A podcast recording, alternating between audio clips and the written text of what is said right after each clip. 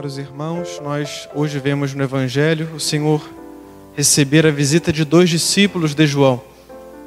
João Batista começou o seu ministério muito antes do Senhor Jesus, e ele tinha muito mais discípulos que o Senhor Jesus quando o Senhor Jesus começou a pregar e anunciar e fazer os seus próprios discípulos.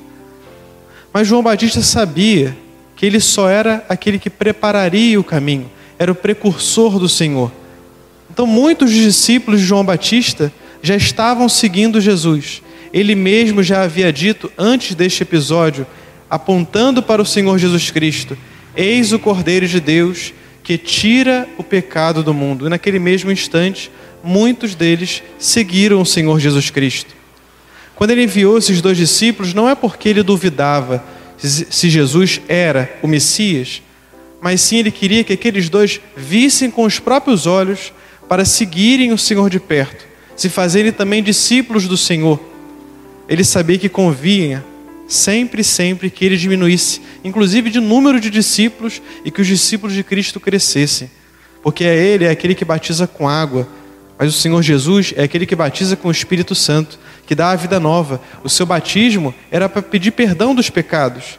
E o batismo que Jesus fazia era maior, perdoava os pecados, mas infundia a graça santificante e nos faz filhos de Deus. E essa era a missão de Jesus. João Batista preparou o caminho para que Jesus viesse e manifestasse o reino e a sua glória. Pois bem, hoje também nós celebramos o trigésimo dia do falecimento de Padre João Luiz.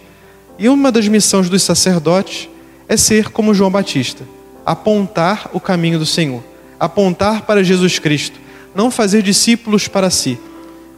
E hoje, com muita gratidão, certamente com dor no coração, ainda com luto que ainda fica, porque é normal, nós queremos bendizer a Deus pelas graças que Padre João fez nessa comunidade em tantos corações, na arquidiocese e fora dela, e também elevar a Deus as nossas preces em gratidão a Ele pelos pecados dele, para que seja remido, esteja logo diante de Deus, contemplando a face do Senhor porque se ele fez muito aqui na terra, poderá, estando diante de Deus, fazer muito mais por nós. Lá é o nosso destino. E nos preparemos também para nos encontrarmos todos diante de Deus e lá seremos eternamente felizes. Lá o Senhor Jesus enxugará toda lágrima, né? passarão, passarão todas as dificuldades.